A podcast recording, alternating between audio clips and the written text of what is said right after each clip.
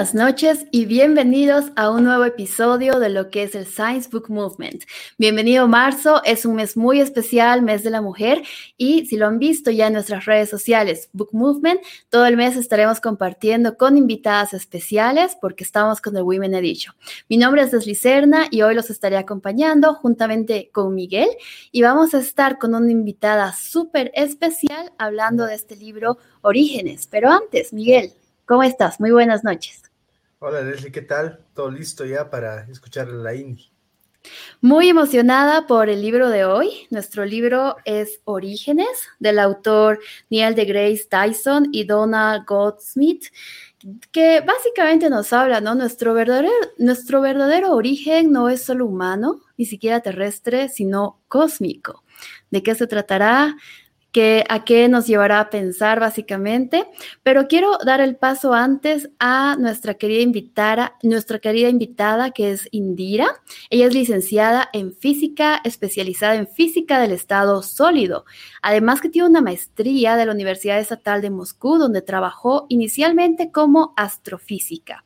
Y también ha trabajado en temas de evaluación de la masa de agujeros negros, supermasivos, eh, cosmología, y pues está súper metida en todo esto que es la parte astrofísica. Indira, muy buenas noches. Hola, ¿qué tal? Leslie? muchas gracias por la invitación, eh, mucho gusto y pues feliz de estar acá, ¿no? Muchísimas gracias a ti por compartir este espacio con nosotras y por contarnos sobre este libro Orígenes, que pues ya nos tiene bastante inquietos y estamos súper emocionados de escucharlo desde tu perspectiva para ya después de la revisión pues poder comentar y también poder recibir eh, los comentarios de las personas que nos ven. Así que comenzamos e invitamos a todas las personas que están acompañándonos, pues estar hasta el final de la revisión para compartir sus comentarios con nosotros y después el café buquero. Súper. Eh, bueno, sí, como ya les lo dijo, el libro que he elegido esta vez es eh, Orígenes.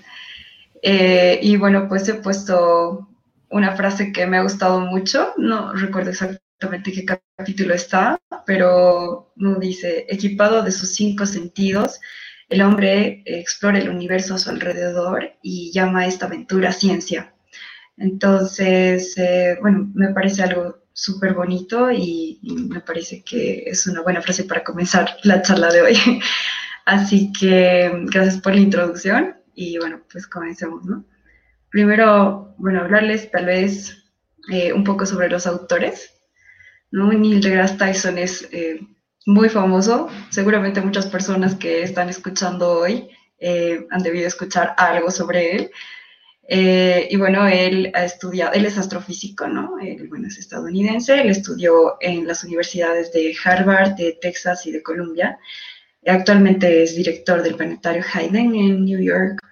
Y pues la razón por la que casi todo el mundo lo conoce es porque él fue el anfitrión de Cosmos, de la segunda parte em, de la serie que ha sido inicialmente protagonizada por, por Carl Sagan, ¿no? Esto fue el 2014.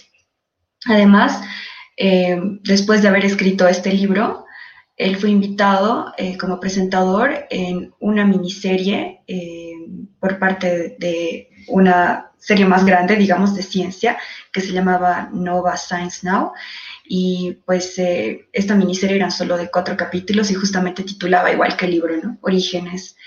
Y además él es autor de muchos eh, libros, ¿no? De, y artículos de divulgación científica y pues hoy en día es todo un icono.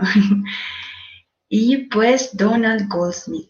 La verdad, eh, me equivoqué, debería decir Goldsmith es eh, la primera vez que, yo escuchaba hablar eh, sobre él cuando yo leí este libro. Él es astrónomo, ¿no? También estadounidense. Eh, también él recibió su, educación en las universidades de California y Berkeley. Y más que todo, más que em, ser un investigador, él más que todo se dedicó a ser em, un divulgador científico, ¿no? Full-time Science Popularizer, como lo he escrito y gracias a esto él ha recibido muchos premios, ¿no? Por ese compromiso que él tenía con la divulgación, más que todo en el área de, astronomía y de exploración de planetas, ¿no? Eh, actualmente él es presidente de Interstellar Media y eh, también es autor de diversos libros y artículos de divulgación. Y un dato curioso que la verdad eh, yo no sabía, pero es que él trabajó en ambas series de Cosmos, ¿no? Tanto en la primera parte con Carl Sagan eh, como en, en, esta segunda parte que fue con Neil deGrasse Tyson. Y pues bueno, el libro. bueno, primero tal vez hablarles un poco sobre mi relación con el libro. Eh, la verdad es que yo conocí a Neil deGrasse Tyson porque había un, video muy interesante que se llamaba The Most Astounding Fact, como el hecho más impresionante, ¿no? Y, era tan increíble como hablaba sobre, sobre el hecho de que el universo es tan grande y tan vasto, pero eh, que aún así nosotros somos eh, una parte importante y fundamental de él, ¿no? que puede que sean tal vez ideas un poco contradictorias al principio, ¿no? Pero eh, es, eh, bastante mm, bonito, ¿no? cómo lo pone, cómo, cómo nos pone en, el escenario, digamos, ¿no? Entonces, em, poco a poco como que fui descubriendo más cosas de él y, y, bueno, obviamente, ¿no? Llegó la serie de Cosmos y en un momento cuando pues estaba en una librería encontré este libro me pareció muy interesante eh, y pues lo compré, ¿no? Y, lo leí cuando estaba en, en la licenciatura, aquí en, la MUSA. Eh, y bueno, ¿no? Eh, creo que es una de las razones por las que he elegido tal vez un poco esta área, ¿no? Como de cosmología. este libro ha sido publicado en el 2004, sin embargo yo lo he leído allá por el 2015 Em, básicamente habla sobre la historia y evolución del universo. Después eh, se enfoca un poco más en la formación de estructuras, ¿no? galaxias, estrellas, planetas. Después se hace un, hincapié en cómo fue, bueno, no exactamente porque es difícil saber el origen de la vida en la Tierra, pero sí habla sobre ello y sobre cuál es la posibilidad de encontrar vida eh, en otros planetas. Entonces, bueno, aquí he puesto justamente la frase que, que Leslie dijo al presentar ¿no? el programa, que es, eh, nuestro verdadero origen no es solo humano, ni siquiera terrestre, sino cósmico. Y ya vamos a ver por qué él dice esto. Bueno, ellos dicen esto. Em, hablando un poco sobre otros libros de los autores, de Neil deGrasse Tyson, uno famoso, quizá el más famoso después de Orígenes, eh, es Astrofísica para gente con prisas, ¿no? Este libro habla más sobre, sobre estrellas enanas, sobre agujeros negros, cuasares y pues la posibilidad de vida extraterrestre, pero de una forma muy amena, ¿no? Como no podría decir para niños, pero pues para personas que, para personas que, que tal vez eh, no tiene un área así muy técnica, ¿no? Pero es bastante interesante. Después, este, ¿no? El, eh, Crónicas del Espacio. Eh, ah, por cierto, Astrofísica para gente con prisas ha sido publicado allá por el 2017 y este segundo, ¿no? Crónicas del Espacio en el 2012. Y aquí más habla sobre la carrera, no, no tanto la carrera espacial, pero sobre, sobre las, la exploración ¿no? espacial, sobre lo que se hizo hasta el momento y, y bueno, eh, tiene otro, un tema un poco, un poco diferente, y de, de, Donald de Goldsmith, de Exoplanetas, ¿no? Este libro, eh, la verdad, eh, yo no lo conocía, no lo conocí recién, ha sido publicado recién, hace, hace tres años, el 2018, y habla mucho más sobre la exploración eh, de vida extraterrestre o de condiciones, digamos, que podrían soportar la vida, en otros planetas, con tal vez condiciones similares a la Tierra, ¿no? Con, eh, no sé, orbitando en otras estrellas y demás. Entonces, eh, a Donald Goldsmith le gusta mucho más eh, escribir sobre, sobre la posibilidad de vida extraterrestre, ¿no? Eso es lo que he podido notar en su bibliografía. Bueno, ¿y por qué escribieron este libro? Pues sí, esa es una pregunta muy interesante, ¿no? Y justamente como hablé, como, como les conté, ¿no? Como yo había conocido a Neil deGrasse Tyson, pues eh, creo que es un poco su estilo y básicamente es como para explicar eh, la evolución del universo, pero además cuál es nuestra pequeña parte y por qué nosotros de alguna forma también protagonizamos esta historia, ¿no? Esta evolución, esta historia misma del universo. Y además, eh, para dar a entender que la historia de la humanidad no solamente se limita a nuestra historia en la Tierra, sino también al universo mismo, ¿no? O sea, somos un, tenemos un papel protagónico y también somos parte, una parte partícipe. ¿Y cuál es la diferencia entre este libro y otros libros de, sus mismas autorías? ¿no? Bueno, de Donald Goldsmith, básicamente es que él eh, está mucho más enfocado en el tema de, la exploración de otros planetas y demás, ¿no? Y por parte de Neil deGrasse Tyson, pues es uno de los primeros que él ha escrito, antes incluso de protagonizar eh, cualquiera de las series, ¿no? Por ahí, eh, el 2004, como les había contado. Entonces, no era tan famoso en esas épocas y en este libro lo, describe todo de una forma tan, tan amena, eh, no solamente cosas de astrofísica, no solamente términos eh, astrofísicos, no solamente eh, formación de estructuras, sino en sí el origen y la evolución del universo, es decir, habla ya mm, como que pone, pone a la astrofísica como una pieza y también habla sobre cosmología, sobre, sobre también, obviamente no solo él, ¿no? pero también Donald Goldsmith hace su contribución en el tema de la exploración de, de, vida extraterrestre y demás, entonces es como que bien completo, ¿no? En ese sentido, y, y está escrito de una forma muy linda, la verdad, incluso tal vez hasta poética, ¿no? Como, como habla sobre la interacción de, de, las partículas eh, y cómo habla sobre, incluso sobre un poco sobre física de partículas, sobre cómo ha sido eh, inicialmente. Vamos a hablar un poco de eso después, pero es muy bonito como así escrito, ¿no? Bueno, entonces, inicialmente eh, hace mi hincapié ¿no? súper importante en la historia y evolución del universo. Habla sobre mm, la unificación al principio ¿no? de las cuatro fuerzas fundamentales en, en, una sola fuerza. Después eh, hace, mm, habla un poco, ¿no? Va, contando de una forma súper amena cómo ha sido, qué pasó después. Eh, había una, una, asimetría entre materia y antimateria en una época que se llama variogénesis y esta pequeña simetría ha sido la que básicamente ha hecho que predomine la materia, ¿no? Después, eh, y eh, que se puedan eh, formar las estructuras que nosotros conocemos, ¿no? Después habla un poco sobre la época de, nucleosíntesis en el universo, que, es decir, este libro sí tiene un poquito tal vez términos tales un poquito técnicos, pero los explica, ¿no? Dice, bueno, la variogénesis es esto, ¿no? Y ocurre así.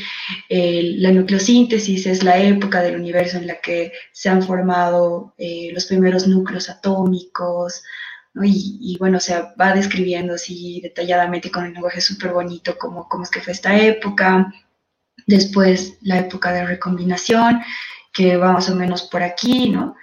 Em, es básicamente de dónde viene la radiación cósmica de microondas, ¿no? o la radiación cósmica de fondo, como la de Cosmic Microwave Background. Y mm, es cuando se formaron los primeros átomos de hidrógeno y de helio, no solo los núcleos, sino los átomos. Entonces como que el universo se fue expandiendo y enfriando y la densidad entonces del mismo universo era menor entonces los fotones que, estaban ¿no? antes ya no ya podían viajar, digamos, un poco más libremente, sin eh, la necesidad de tener que interactuar todo el tiempo con, eh, no sé, partículas, núcleos atómicos, ¿no? Entonces, eso es lo que nosotros, eh, esto es lo que nosotros podemos percibir de aquella época, ¿no? Como lo más temprano que podemos observar hasta el momento, ¿no? Pero, bueno, y bueno, algo importante que me olvidó decir es que, bueno, él, ellos, al, escribir este libro, obviamente no podemos decir nosotros hoy en día que el universo ha comenzado en el Big Bang, ¿no? Porque en alguna revisión anterior, pues estábamos hablando sobre que no sabemos exactamente cómo fue el origen del universo, porque todavía no tenemos una teoría que pueda unificar o que pueda, digamos, unir, ¿no? La mecánica cuántica, que es la teoría de lo pequeño, y la relatividad general, que es la teoría de lo grande, ¿no? Entonces también habla un poco sobre, sobre esos temas, ¿no? Y, bueno, ¿no? Eso es básicamente sobre ah, la historia y evolución del universo. Después eh, habla más sobre la formación de estructuras, ¿no? Es decir, bueno, ya esto pasó, esto pasó, esto pasó, pero dado que ha habido esa, eh, asimetría entre antimateria y materia, y luego poco a poco como que se formaron los primero los núcleos atómicos, luego los átomos y tal, ¿no? Eh, ya habla sobre la formación de estructuras, entonces primero se fueron formando algunas estrellas, ¿no? Y estas estrellas... Eh, bueno, básicamente toda eh, e-, esta formación de estructuras se le debe más pues a la gravitación, eh, a la fuerza, a la interacción gravitacional, ¿no? Entonces poco a poco se fueron formando ciertas estructuras, ciertas estrellas, ¿no? Eh, de ahí como que las estrellas también se fueron atrayendo gravitacionalmente, entonces ya hubo cierto colapso, se formaron galaxias, ¿no? Y luego los cúmulos de galaxias hasta llegar eh, eh, a, la actual estructura o a la actual distribución de, de materia, digamos, en el universo algo que no, no, he puesto necesariamente, aquí no le he dado mucho hincapié, pero que sí habla en el libro es sobre, sobre la antimateria, por ejemplo, ¿no? Sobre cómo eh, se ha detectado, cómo observacionalmente, cómo se han visto, que, cómo se ha podido ver que existe, eh, eh, perdón, he hecho antimateria, materia oscura, cómo cómo han podido detectar los, los astrónomos, los astrofísicos observacionalmente, el movimiento anormal de galaxias, ¿no? Y demás. Entonces, eh, habla, habla, también sobre estos temas que tal vez eh, hoy en día son muy eh, modernos, no, no, están muy de moda, digamos, ¿no? Mm, en la ciencia.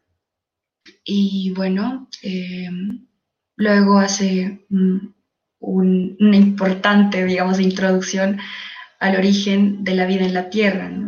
Entonces, eh, básicamente los registros indican que los, primeros indicios de lo que nosotros podemos tener un registro, porque probablemente haya sido un poco antes, que eh, la vida eh, se originó en la Tierra hace 2.7 billones de años, lo cual es, es muchísimo tiempo, ¿no? algo interesante que también habla, ¿no? Que cuál es la posibilidad entonces de que podría existir eh, vida en otros lados. Entonces, habla eh, mucho en el libro eh, sobre el hecho de que cada criatura sobre la Tierra principalmente está compuesta por carbono, hidrógeno, oxígeno y nitrógeno, ¿no? y bueno, otros elementos que también contribuyen a más o menos un 1%, ¿no? Que serían fósforo, sodio, magnesio, potasio, calcio, hierro, ¿no? Como que básicamente los componentes de la vida son carbono, hidrógeno, oxígeno y nitrógeno. Entonces, eh, dice que eh, ellos eh, hablan sobre mm, estos, sobre, mencionan que estos elementos no son elementos extraños en el universo, son elementos relativamente abundantes y que por lo tanto podría existir en algún otro lado la vida como nosotros la conocemos, ¿no?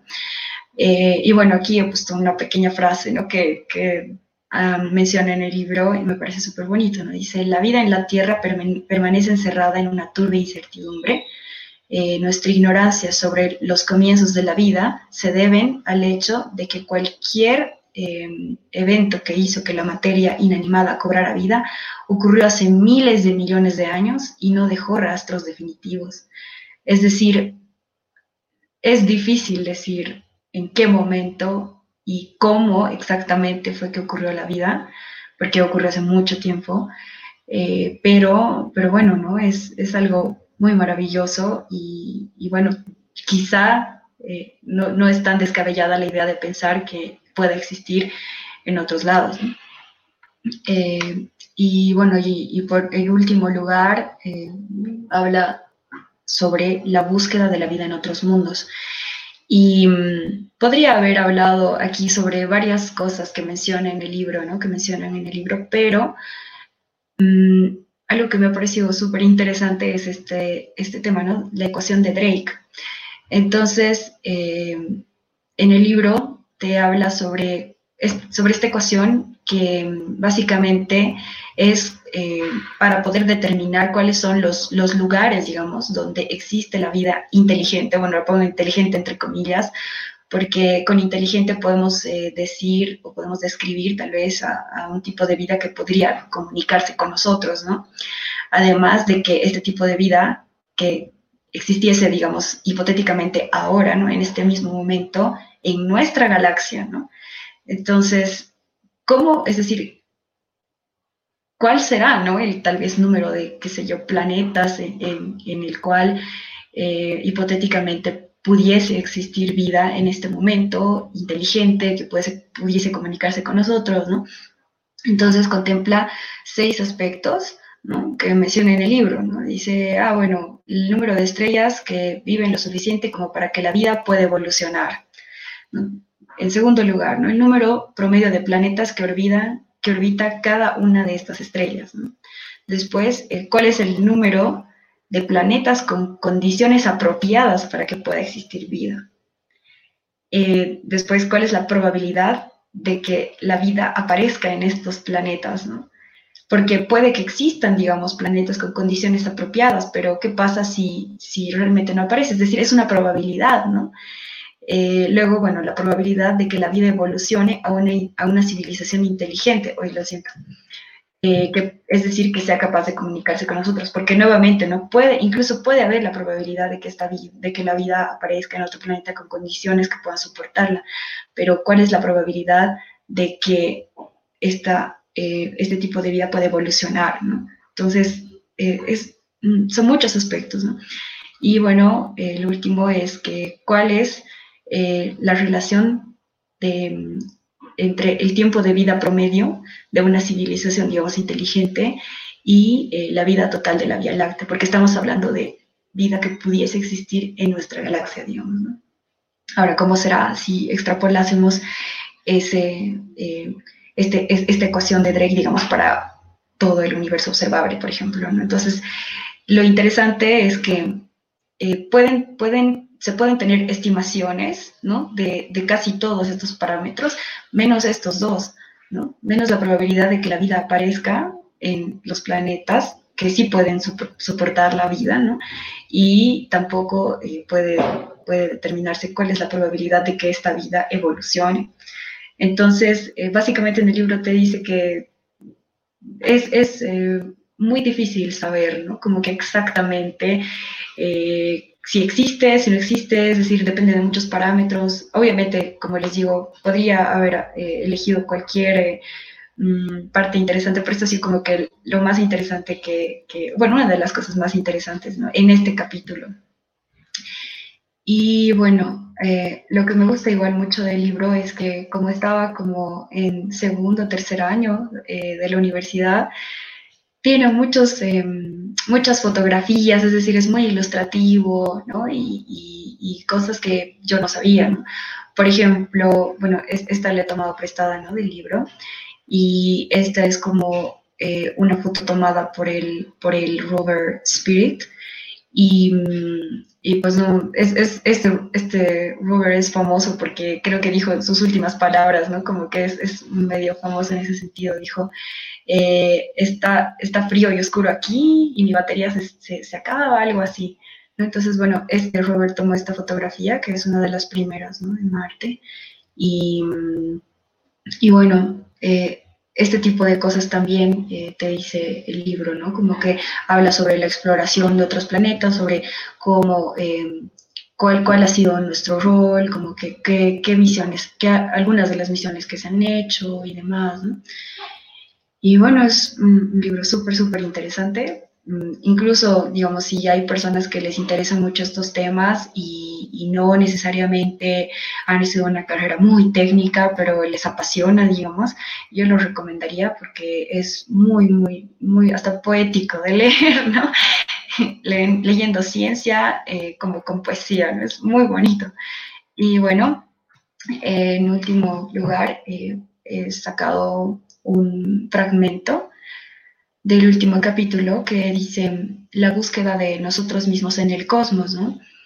Entonces, eh, yo creo que sí vale la pena que se los lea Y dice, ¿no? Cada nueva forma de conocimiento anuncia una nueva ventana al universo, un nuevo detector que agregar a nuestra creciente lista de sentidos no biológicos. Es decir, nosotros solamente podemos detectar luz visible, ¿no? La luz que nosotros, bueno, gracias a la que hemos evolucionado. Pero el hecho de que nosotros podamos detectar, por ejemplo, rayos X, eh, rayos gamma, eh, microondas, ¿no? No con nuestros propios ojos, pero con instrumentos, eh, amplía mucho nuestra, nuestra gama de conocimiento y las cosas que podemos saber, ¿no? De, no sé, de otros cuerpos, eh, de otras formaciones, estructuras que están quizá muy lejos de nosotros, ¿no? Eh, bueno, y esta parte de acá, ¿no? ¿Quién podría haber imaginado que nuestra búsqueda para decodificar los misterios del universo, armada con una mirada de sentidos artificiales, nos permitiría conocernos a nosotros mismos nos embarcamos en esta búsqueda no por un simple deseo, sino por un mandato de nuestra especie de buscar nuestro lugar en el cosmos. Entonces, eh, yo lo entiendo como que, como que mm, para que nosotros, para que nuestra vida en sí, digamos, tenga sentido. Es decir, no solamente es importante mirar hacia el futuro, ¿no? Mirar hacia dónde vamos como civilización, sino también es importante saber de dónde venimos, ¿no? Y, justamente ahí es donde, donde, pues, estas ramas, ¿no? Juegan un papel fundamental para saber en qué momento, cómo, quizá no exactamente, pero por lo menos tener unas teorías de cómo, no sé, cómo evolucionó la vida, cómo se, cómo se produjo, eh, cómo fue que se creó el universo y, y demás, ¿no? Y bueno, en sí, ¿no? En el libro se contemplan aspectos de física de partículas, es súper interesante, pero de una manera muy bonita.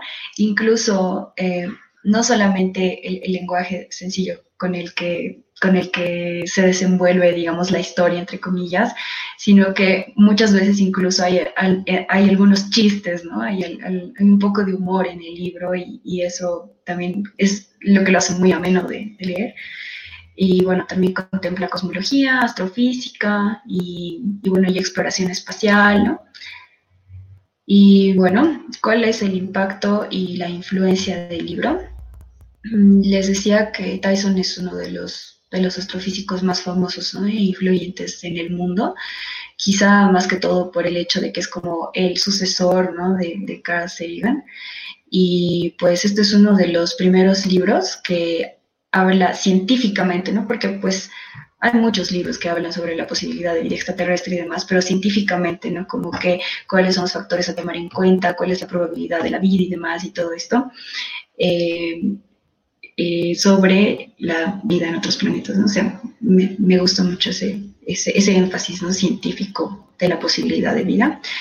Y pues eh, es, este tema es hoy muy popular, eh, muy investigado, ¿no?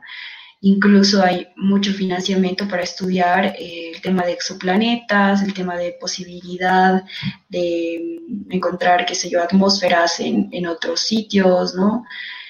Em, yo pienso que quizá ahí está como un poco la influencia, ¿no? Allá por el 2004 tal vez no era como algo muy primordial, pero hoy por hoy es, eh, es un tema muy, muy interesante ¿no? y con mucho financiamiento. Y bueno, eso sería todo. Gracias.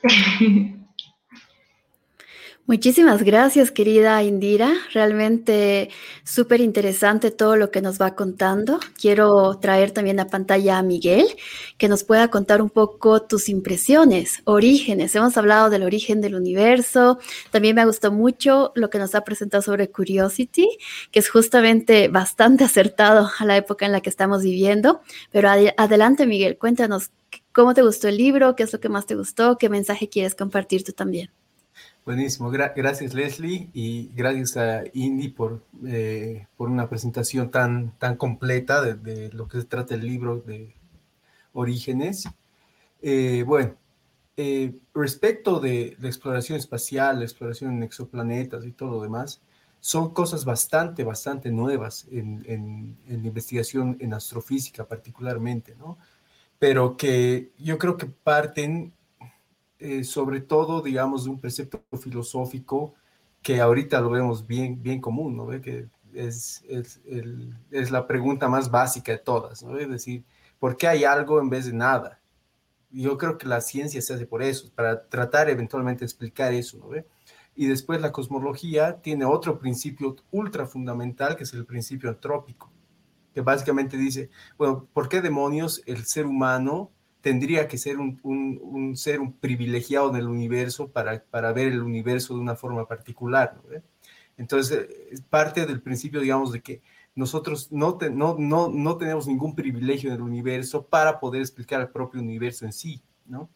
Y es una cosa muy, muy importante para comenzar a hacer ciencia, el darse cuenta de qué es, cuáles son las preguntas que hay que hacerse, de qué tipo eh, qué tipo de respuestas podríamos esperar para esas cosas. Y después yo creo que es solamente una cosa de, de, eh, estar, digamos, ligados a los avances tecnológicos de las épocas. Y como les decía, eh, por ejemplo, esta investigación en exoplanetas, ahora se detecta básicamente un exoplaneta por día y hay métodos ultra sofisticados para, para, para ver o de detección de exoplanetas y más no, no vemos directamente al exoplaneta, ¿no? sino estamos observando estrellas y ver cómo cambia su luminosidad, etcétera, etcétera. Y, pero es una cosa bien, bien reciente, será unos 10, 15 años que, se, que ya se tiene, digamos, un catálogo de exoplanetas y ahí eh, está, por ejemplo, toda la cuestión de la vida, ¿no? Como digo, sería muy, muy absurdo es, como ser humano, ¿no? Decir, ah, somos tan privilegiados en el universo que tenemos un, estamos en el centro del universo y hacer nuestra cosmología así también, ¿no? También es igual de absurdo decir, somos muy privilegiados en el universo y en la existencia, por tanto somos los únicos inteligentes, ¿no? Y creo que ahí el Niels deGrasse Tyson, con todo lo que ha venido haciendo durante estos años, el legado de Carl Sagan y todo lo demás, ha venido popularizando todas estas ideas de una forma muy, muy, muy amena, ¿no? yo recomendaría la nueva serie de Cosmos, que, se llama Mundos Posibles, que habla sobre la, la, prospección de planetas habitables, que eventualmente la tecnología para migrar a otros lugares y todo lo demás, y que realmente eh, eh, también eh, toca temas, digamos, mucho más ligados no solamente a prospecciones futuras, ¿no? sino a cómo deberíamos actuar como humanidad, como sociedad, a partir de las cosas que se conocen hoy en día en la ciencia, ¿no? con nuestro propio planeta. Y bueno, eh, habiendo dicho esto, eh, quería preguntarle a Lindira si, si, eh, cuál es el impacto real que ha tenido el, libro que has leído, el tiempo en, el que lo has leído para decir, bueno, ahora sí quiero hacer astrofísica.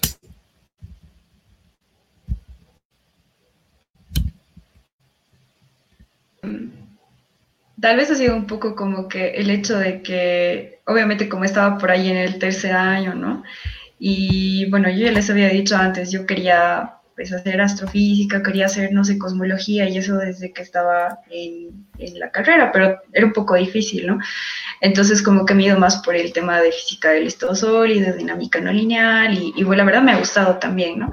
Pero este libro, eh, cuando yo lo estaba leyendo, me gustaba, digamos, lo ameno que era, pero había muchas cosas que yo no sabía, ¿no? Por ejemplo, física de partículas, eh, no sé, eh, no sé, producción de pares, ¿no? Como que materia y antimateria y todas estas cosas que para mí eh, en su momento era como, wow, qué interesante qué interesante llegar realmente, no solamente a leer y decir, ah, sí, entiendo lo que es la producción de pares, sino llegar a un momento en el que pueda decir, wow, este proceso ha sido fundamental en tal cual historia del universo o, la aniquilación, ¿no? El proceso inverso.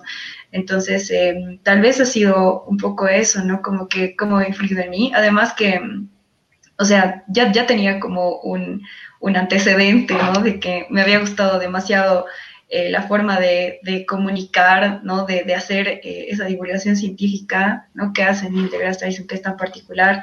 Y la verdad, el libro no es muy diferente de la serie, ¿no? En ese sentido, porque, bueno, de la serie Cosmos, digo, porque en la serie Cosmos realmente eh, uno puede ver, o sea, además de que uno escucha todo de una forma muy amena, la serie es súper didáctica, ¿no? Y el libro es, es, o bueno, a pesar de que es un libro, es igual, ¿no? es, es no sé, realmente me he sentido como si estuviera yo ahí metida, eh, viendo toda la historia, ¿no? del universo y, es increíble, ¿no? O sea, realmente creo que, que sí ha sido súper determinante, tal vez, por lo menos para, para dar como ese paso decisivo, ¿no?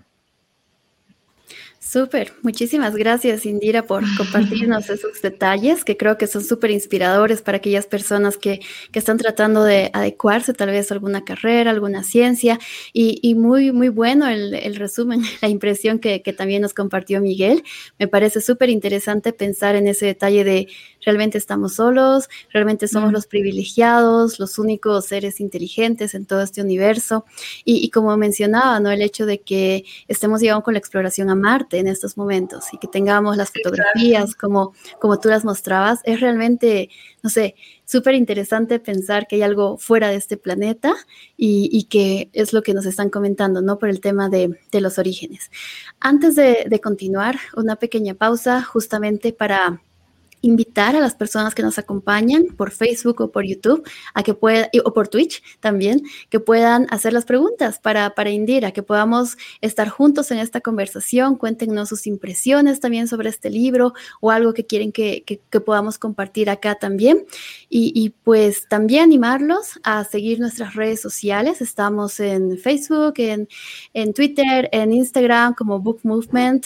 Es muy, es muy divertido que puedan seguirnos y contarnos también qué libros quisieran que podamos revisar acá o tal vez alguien quiere revisarlo acá con nosotros. Pero muy bien, continuemos y no sé si, si Miguel tienes alguna pregunta más para, para Indira antes de pasar a los comentarios de, de las personas que nos están acompañando esta noche. Sí, yo creo que sería bueno ir respondiendo a las preguntas que, han aparecido en YouTube y después continuamos con las charlas. Perfecto. Primero tenemos un par de saludos para Indira. Nicoch, felicidades, Indy, besos. Tenemos una pregunta de Leo que dice, ¿cómo este libro cambió o afectó tu entendimiento del universo? ¿Hay algo que hayas visto por primera vez aquí en el libro? Mm, Sí, claro. Bueno, ¿cómo cambió mi entendimiento del universo?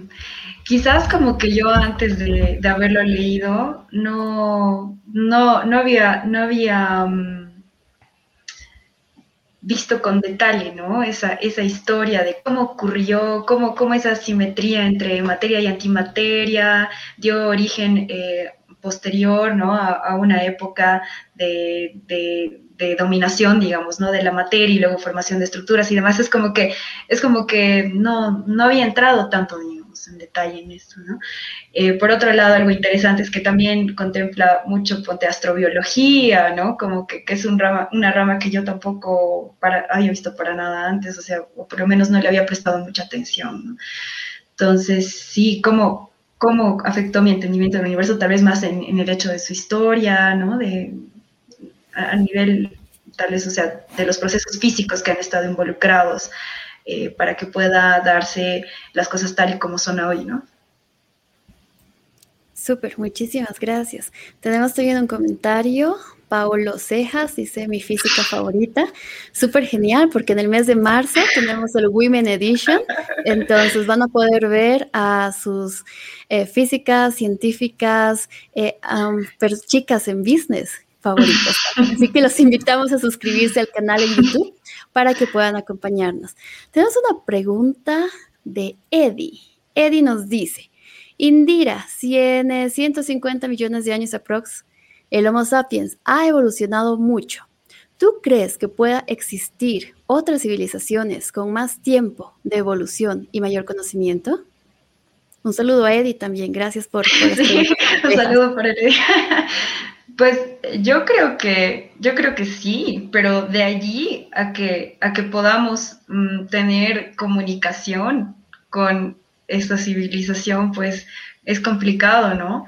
Porque pues el universo observable, o sea, observable, ¿no? Es el que nosotros podemos observar. No sabemos realmente eh, cómo, cómo, es decir, si, no sé, una civilización si podrá existir, qué sé yo, en otra galaxia muy distante, o, o qué sé yo, en un sitio fuera de nuestro, de nuestro alcance, que no de nuestro universo observable. Es decir, es bien complejo, pero yo, yo creo, creo que sí. Sería un, poco e, egocéntrico tal vez decir que, que no, ¿no? que somos los únicos. pero sí. Y, hablando de ser los únicos, ¿qué nos cuentas, Miguel, sobre esta misma pregunta? Sí, exactamente. Y, eh, tal vez lo más fregado de toda la cuestión es que al final es, digamos, un proceso bien probabilístico. ¿eh? Dices, ah, tienes billones de estrellas en el universo, para empezar, o eh, que es 10, a la 12, una cosa así de, de, galaxias, ¿no? Y, también una cosa similar de estrellas, etcétera, etcétera. Entonces, bien, bien improbable que, digamos, la vida se haya podido desarrollar únicamente en la Tierra, ¿no? De ahí a tener algún contacto, a tener alguna evidencia, digamos, de vida en algún otro lugar, requiere ya muchísimo, muchísimo. Para empezar, por ejemplo, eh, incluso tal vez revisar nuestros propios conceptos de vida, ¿no? Porque podríamos decir, ah, mira, la, civilización es tal cosa, entonces eh, vamos a buscar, eh, digamos, restos de civilización en otros planetas, digamos, dentro del sistema solar, estudiando las atmósferas. Podría ser, digamos, una primera aproximación, ¿no? Entonces dices, ah, miren, nosotros a partir de la revolución industrial hemos empezado a producir dióxido de carbono por montones y todo lo demás, entonces buscan trazas de dióxido de carbono y tal vez podrías hallar una correlación con vida, ¿no? Pero después dices, ah, pero esperen un ratito, ¿no? Antes, por, por ejemplo, Marte, la atmósfera Marte tiene un montón de dióxido de carbono y eso no implica que haya habido vida, sino que han tenido un efecto invernadero bastante devastador, más bien. Y también la atmósfera Tierra ha tenido una época donde el efecto invernadero ha sido muy, muy importante, inclusive para el desarrollo de la vida y que se antes, antes de que hayan árboles y todo lo demás, ¿no? hace billones de años. Entonces, eh, esas cosas requieren así tal vez una revisión de conceptos al nivel más fundamental para empezar y están casadas también con la tecnología y eventualmente con el azar, ¿no? Es, complicado la pregunta. No, creo con la probabilidad, claro. Ajá. Sí, mm. es muy interesante lo que comentan y, se van a dar cuenta que a medida que la investigación vaya avanzando y vamos descubriendo, ¿verdad? Cómo es la atmósfera en Marte y, qué es lo que ha pasado por aquí, qué es lo que ha pasado por allá, pueden, podemos encontrar como más respuestas pero van a seguir surgiendo más dudas. Y la parte de las dudas creo que, que, no es negativo para nada porque nos va a permitir seguir investigando y seguir cuestionándonos todo esto. Yo también entendía desde el punto de vista, por ejemplo, que nosotros que trabajamos con tecnología y siempre queremos buscar este progreso, ¿verdad? El de querer seguir avanzando y mejorando las cosas, pero en un momento es parar como realmente cómo era esto antes y de dónde venimos y finalmente hacia dónde vamos. Bueno, preguntas filosóficas. Entonces, eh, espero que, hemos respondido a la pregunta de, de, Eddie, tal vez nos va a comentar algo más, pero una pregunta así para Indira, que Eddie también menciona, ¿Niel de Grace o Brian Rainey? ¿Y por qué? Yo le aumentaría. La verdad, pues yo creo que Neil deGrasse Tyson. o sea, en mi, en mi, o sea, en cuanto a la influencia que ha tenido tal vez hacia mí, ¿no? Porque pues Brian Greene es, mucho más, eh, es mucho, muchísimo más teórico y cuando yo leí, bueno, cuando intenté leer, porque les conté, ¿no? Cuando hice la anterior revisión de El Universo Elegante, al principio yo intenté leer cuando estaba en la licenciatura y era muy complejo. Entonces, más allá de, obviamente fue muy inspirador, pero si tal vez yo no hubiera estado estudiando física o no hubiera estado estudiando no sé, una, rama técnica quizá me hubiera costado muchísimo más como que no e, entenderlo. por eso tal vez hasta me cuesta un poco recomendar ¿no? la, la, em, el universo elegante, es como que habría que ver a quién. Pero este, este libro sí, ¿no? Como que es muy ameno y pues para muchas personas incluso que me dicen, oye, ¿y, y qué libro de divulgación científica, ¿no? Este me, me pareció muy bonito. Súper genial, muy, muy, muy buena la recomendación, Indira, que nos comentas. Y, y, otra vez recordar, ¿no? Marzo, que es el Women Edition, y justamente aquí tenemos una científica física eh, con, público específico.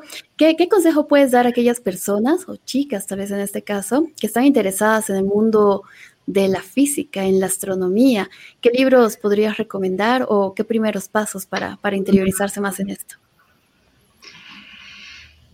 ¿Qué consejos? la verdad, eh, pues, pues la verdad es, es que no, mm, como que tener en mente, no tener en cuenta que no, no debería haber ningún limitante, ni por ser mujer, ni siquiera por el hecho de venir de un país tercermundista, yo le añadiría eso, porque, porque bueno, hay un poco ese estereotipo, mm, obviamente, ¿no? Como que cuando, cuando uno postula a programas, eh, qué sé yo, de maestría, de doctorado, eh, muchas veces hay como un plus, ¿no? Por el hecho de ser mujer, por el hecho de venir del tercer mundo, por el, eh, porque es como que se quiere incentivar también a personas de, qué sé yo, de otras partes del mundo con menos oportunidades, ¿no? Que también puedan acceder a este tipo de, de programas.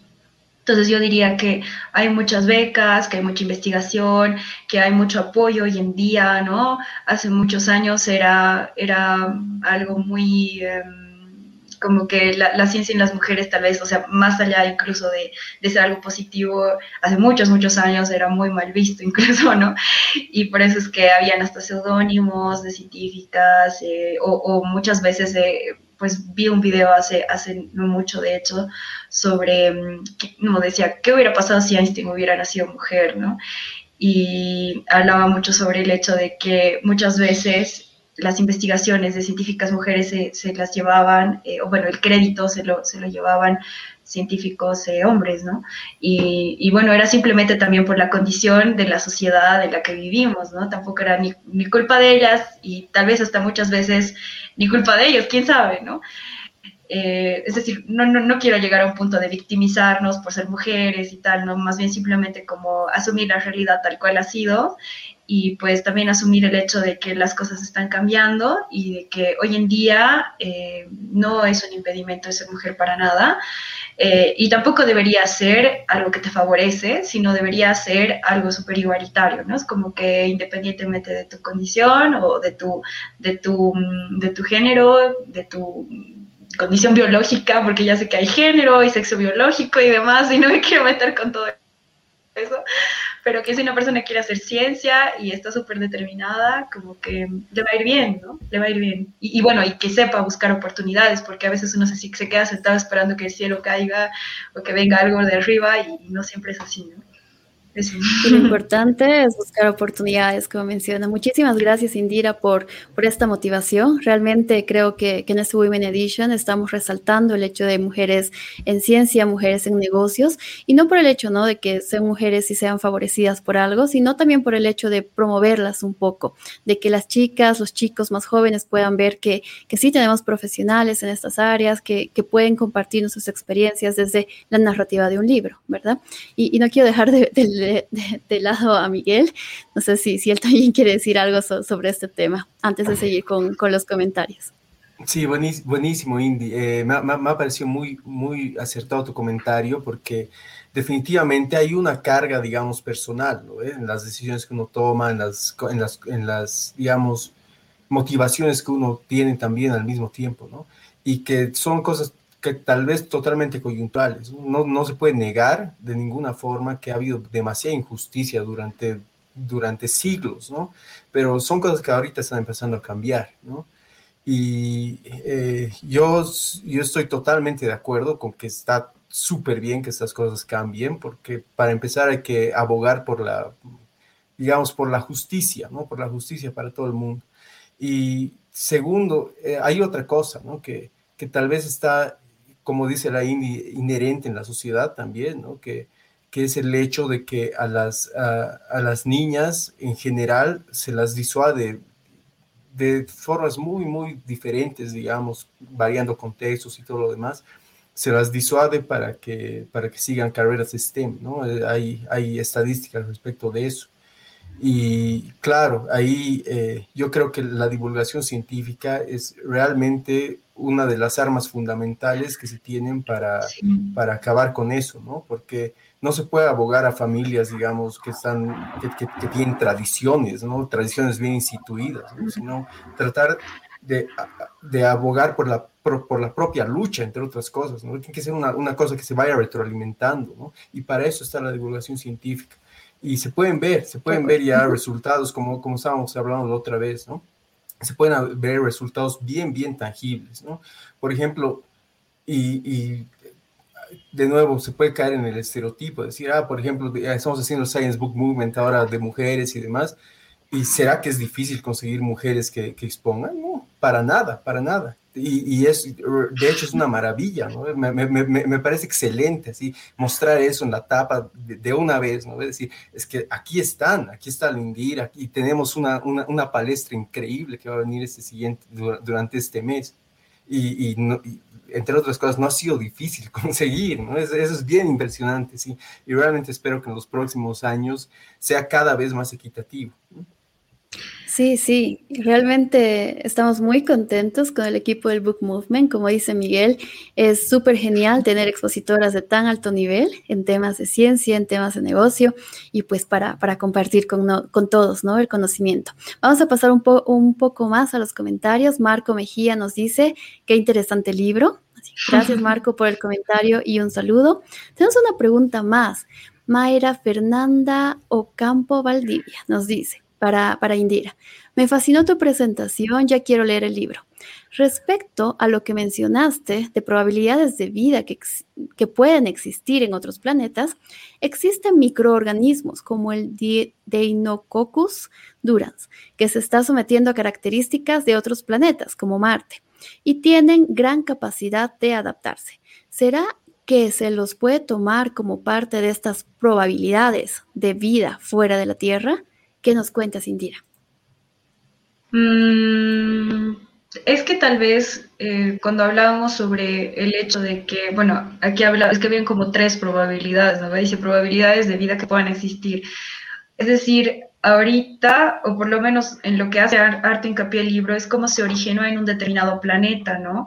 Eh, ahora, de aquí a que tal vez habría que tomar una probabilidad adicional, eh, no sé, para ver si la vida ha sido transportada de un planeta a otro bajo alguna circunstancia, con algún tipo de bacteria adaptativa, es decir, ese es un factor más que habría que, tomarse en cuenta, ¿no? Bueno, desde mi percepción.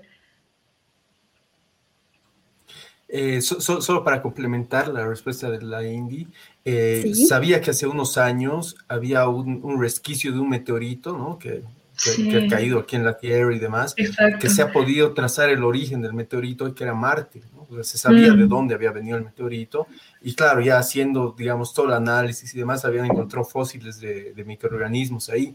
Pero eso ha quedado, digamos, siempre en entredicho entre si ha sido, digamos, una contaminación aquí en la Tierra o si ha sido una contaminación marciana, de hecho. Exacto, y digamos, ese sería ya un, ejemplo de, de, transporte de vida, si quieres. ¿no?